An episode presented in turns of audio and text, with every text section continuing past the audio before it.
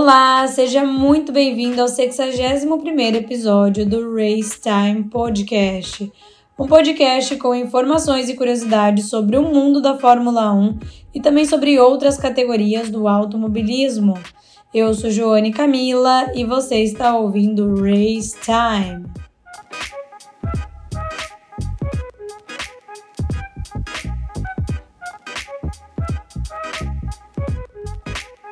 Bom, finalizada mais uma etapa da temporada, a última etapa antes do Summer Break, que são as férias da Fórmula 1, que está começando hoje, por sinal.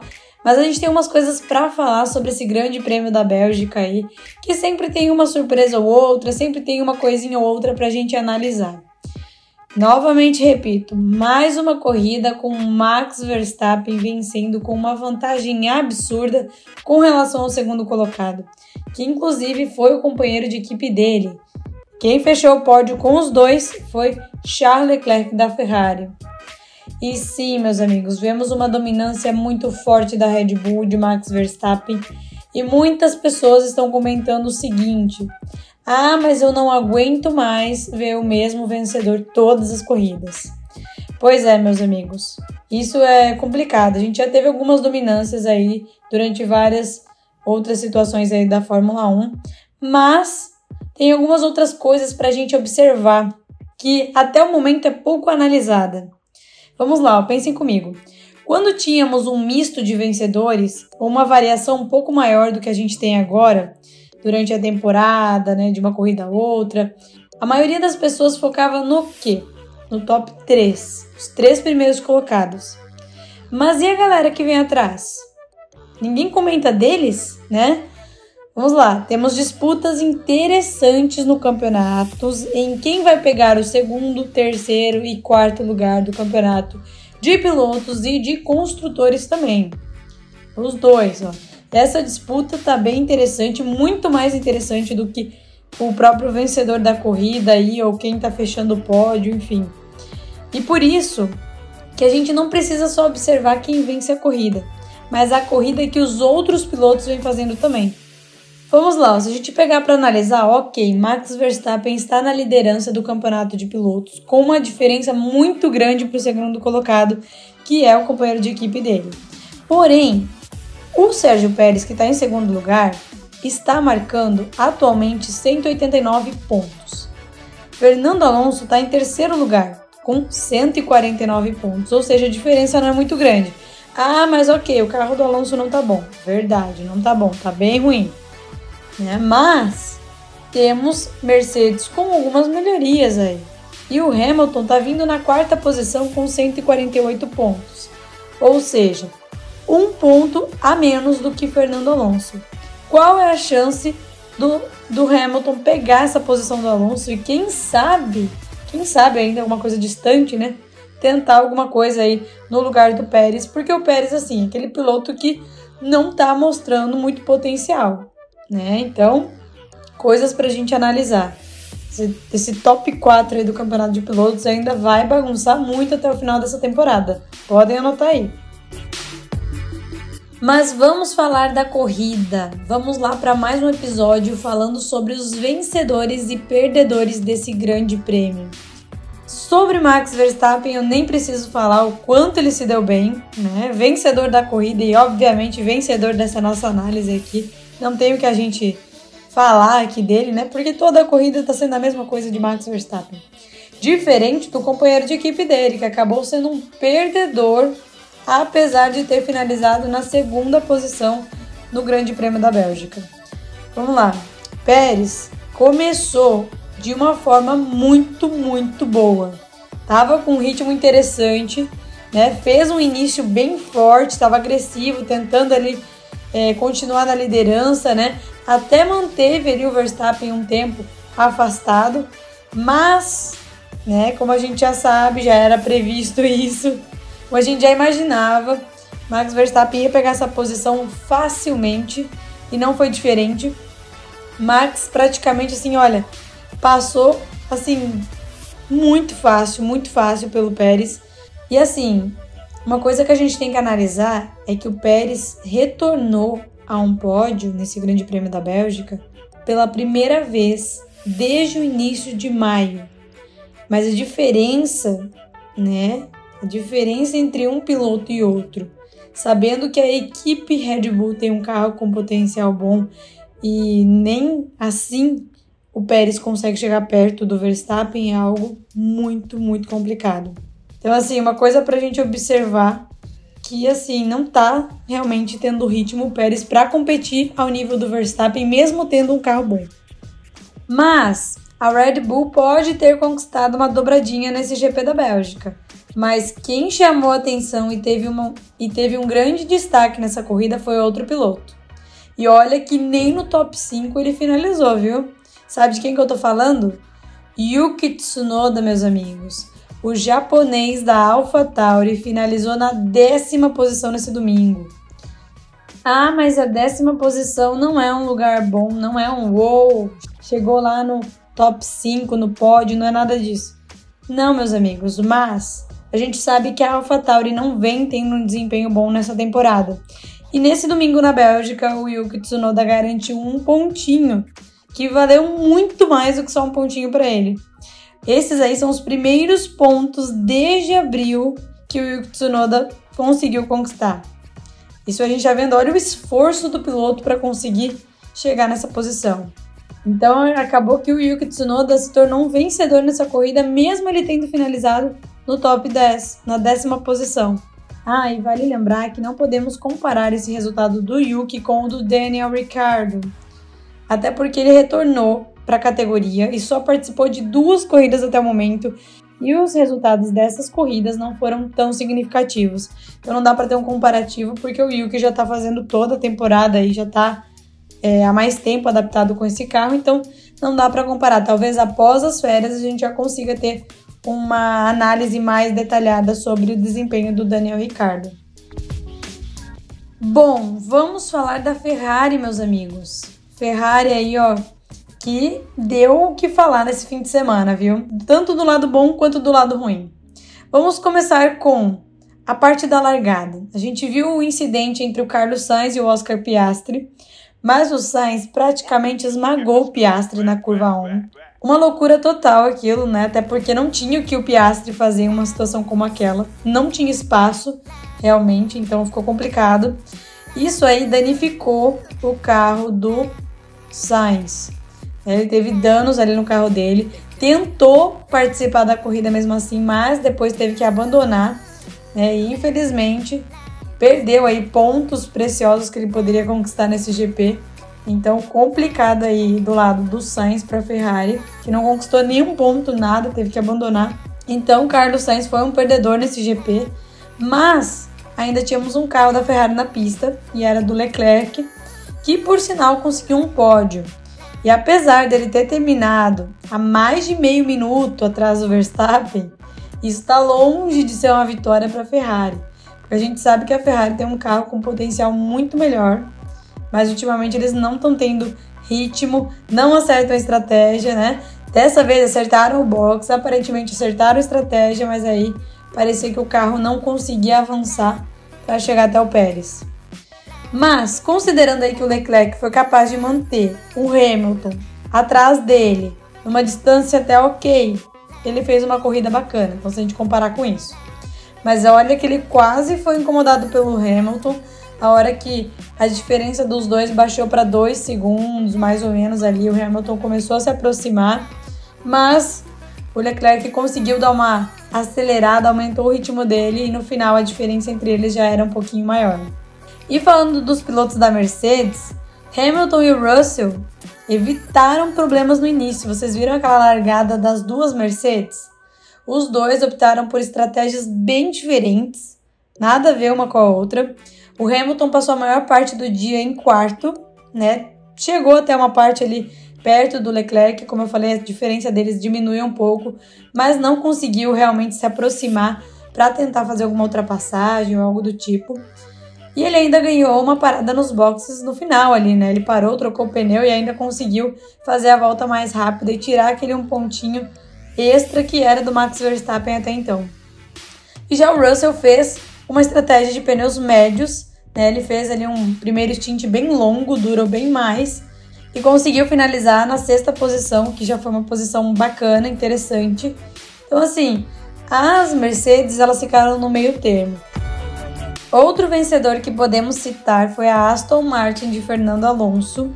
E não, a gente não tá falando que eles realmente se deram bem nesse fim de semana, né? Mas foi um resultado até que ok pro Alonso, né? Eu acho que o mesmo comparativo do Leclerc vale pro Alonso, né? Não é o resultado assim que, nossa, super esperavam. Principalmente se a gente comparar que o Alonso subiu seis vezes no pódio nos oito primeiros GPs esse ano. Né? E agora com esses problemas mais recentes aí da Aston Martin, essa falta de desempenho, de ritmo, está sendo algo raro o Alonso conseguir finalizar a corrida em, um, em, uma, em uma posição bacana. Ele não foi muito mais rápido que o Russell. O Russell poderia ter tentado algo para cima dele, mas a estratégia do Alonso foi um pouco mais ok perto da estratégia do Russell. Eu acho que foi por isso que o Russell, o, o Alonso acabou se dando bem. E assim, pontos importantes aí para Aston Martin que conseguiu finalizar nessa posição aí, que conseguiu ter o Alonso nessa posição e o Lance Stroll também numa, numa posição aí próxima, um pouco mais atrás do Alonso. E a McLaren, meus amigos, todo mundo falando sobre a McLaren. Cadê eles que não estão no pódio? Cadê a McLaren que não tá no top 5? Fim de semana bem, bem, bem complicado aí para os dois pilotos da McLaren. Mas vamos comentar sobre isso. Todo mundo ficou eufórico quando o Piastri conseguiu conquistar né, aquele segundo lugar. Mas a gente viu que eles não tinham ritmo. Eles não tinham ritmo de reta né? Tava super complicado, parecia que o carro não tava respondendo aí ao que eles esperavam. E até o Norris comentou em uma entrevista que ele não sabe como ele conseguiu finalizar em P7. Para ver do nível que estava o carro, para ver como o carro não estava bom. E assim, do começo que eles tiveram ali, que não foi um início legal, né? Aquela parte do Carlos Sainz com Piastri, a gente só viu as duas McLarens caindo para trás ali logo na primeira volta. Foi super, super complicado. Até a gente, até aparentemente, tava para pensar que não conseguiam recuperar aquilo, mas até que conseguiram conquistar alguns pontos ali. Então, assim, ok, o Lando Norris. Então, assim, ok, o Lando Norris finalizou em sétimo. Mas o Piastri, meus amigos, não conseguiu nada né? Ele não terminou a corrida, ele teve que abandonar. Então a McLaren perdeu pontos preciosos nesse fim de semana que podem fazer diferença lá na frente se eles quiserem brigar com a Aston Martin por alguma posição. Então assim, tá complicado aí, principalmente porque eles iam num ritmo muito diferente nas outras corridas e agora nessa última para fechar aí o GP da Bélgica não foi legal. Vamos ver como é que vai ser depois das férias aí esse ritmo da, da McLaren que muitas pessoas acreditaram que ia ser bem melhor. E aí, meus amigos, que a Alpine também finalizou em uma posição ok, eu acho que foi até uma posição bacana aí, acabou se tornando um vencedor o Ocon por ter finalizado na oitava posição. Poderia ter um ritmo melhor para ter pegado a posição do Norris? Poderia, mas por alguma, algum motivo ali, como diz o Norris, nem ele esperava, acabou conquistando um P7 e, diferente aí do companheiro de equipe do Ocon, o Gasly, ficou atrás do ex-companheiro de equipe dele, Yuki Tsunoda. Ficou fora da zona de pontuação o Gasly. E assim, no final da corrida ele já estava longe do Tsunoda ali, não tinha como realmente brigar por alguma posição, né? Ele já estava 3 segundos praticamente atrás do Tsunoda, então não tinha muito o que fazer, né? Mas foi um fim de semana bem mais ou menos para a Alpine só teve um piloto pontuando, sabendo que eles têm carros para ter dois pilotos dentro da zona de pontuação. Outra coisa, Valtteri Bottas e Guan Yu Zhou novamente fora da zona de pontuação ali, ó. Tá difícil para Alfa Romeo. 12 e 13 terceiro lugar foram as finalizações aí do Bottas e do Joe. Não estão numa posição favorável aí. Realmente estão fazendo horas. Eu já falei isso aqui em um outro episódio. A Alfa Romeo realmente está fazendo hora. né, na Fórmula 1, porque resultado eles não estão trazendo já tem muito tempo. E assim como a Haas, né, que teve também pilotos finalizando aí em posições bem, bem complicadas, o Magnussen em 15 e o Huckenberg em 18º, aparentemente também sem ritmos para competir, né, longe aí de, dos pilotos que estavam à frente deles. Então algo bem complicado aí, não ter ritmo e não poder nem sequer tentar brigar por uma posição. E a Williams, meus amigos, para finalizar aqui a, o nosso pós-GP da Bélgica, tivemos Alex Albon na 14ª posição e Logan Sargent em 17º lugar. Aparentemente, esperávamos aí que a Williams tivesse um desempenho melhor nessa corrida, né? Até porque o Albon disse no sábado em uma entrevista se o tempo tivesse seco, a pista tivesse seca, seria uma pista bacana aí para eles conseguirem brigar por pontos ou algo do tipo, né? Mas realmente eles não tiveram ritmo aí para brigar com os rivais deles e conseguir ter uma posição melhor, né? O carro não estava bom, não tinha ritmo, né? Os pneus, a estratégia que eles fizeram estava complicada. E aí a gente vê a Williams voltando para a posição que já era dela anteriormente, por exemplo, pegar no passado em Spa. Né? O que aparentemente não estava acontecendo, porque o álbum sempre estava ali, ó, perto do, do top 10, beirando o top 10, às vezes conseguia marcar algum ponto. Então, uma situação bem, bem, bem complicada também para Williams, que poderia estar tá tentando algo a mais, mas infelizmente não está conseguindo. E vale lembrar que a Williams é a sétima equipe no campeonato de construtores, estão com apenas 11 pontos. Então, assim, ó, longe eles estão da Alpine, longe. A Alpine é a sexta colocada. Então, eles precisam ir atrás de pontos para tentar pegar alguma posição ali, mas é difícil. É difícil nessa situação que a Williams está. Bom, realmente não teve muitas coisas para a gente comentar nesse Grande Prêmio da Bélgica. Mas o destaque, igual eu falei, foi o Tsunoda aí, que teve uma posição, um pontinho ali diferente, né, do que estava sendo o ritmo da AlphaTauri com, a, com como o caso dele. Mas é aquela coisa, a gente tem que olhar para quem está mais atrás agora, não para quem está lá no pódio, no top 1, 2, 3, no top 5 ali, porque a gente já mais ou menos tem uma ideia de quem vai estar ali dadas as condições de carros, as performances, os ritmos que a gente vem vendo nas corridas anteriores. Mas é uma coisa interessante a gente analisar também essa galera aí do meio do grid e até do fundo ali, né? Porque qualquer posição, pontinho a mais, pode mudar o campeonato de construtores e pode mudar também alguma coisa no campeonato de pilotos. Então a gente tem que analisar isso também. Fica esse episódio aí como uma reflexão para a gente começar a analisar outros, outros pilotos, não somente os, o que está vencendo ou os que estão finalizando no pódio. Bom, quero saber a opinião de vocês, o que, que vocês acharam sobre esse grande prêmio da Bélgica. Eu particularmente gostei porque eu gosto de Spa, é uma dos circuitos que eu mais gosto. Tá no meu top 5 aí, circuitos preferidos. E assim, eu sempre gosto das corridas lá, apesar de ter tido aí uma vitória do Max novamente ou coisa do tipo mas valeu a pena, sempre é bacana assistir uma corrida em Spa. Vou esperar o seu feedback lá no meu Instagram ou no Instagram do arroba RaceTimePodcast.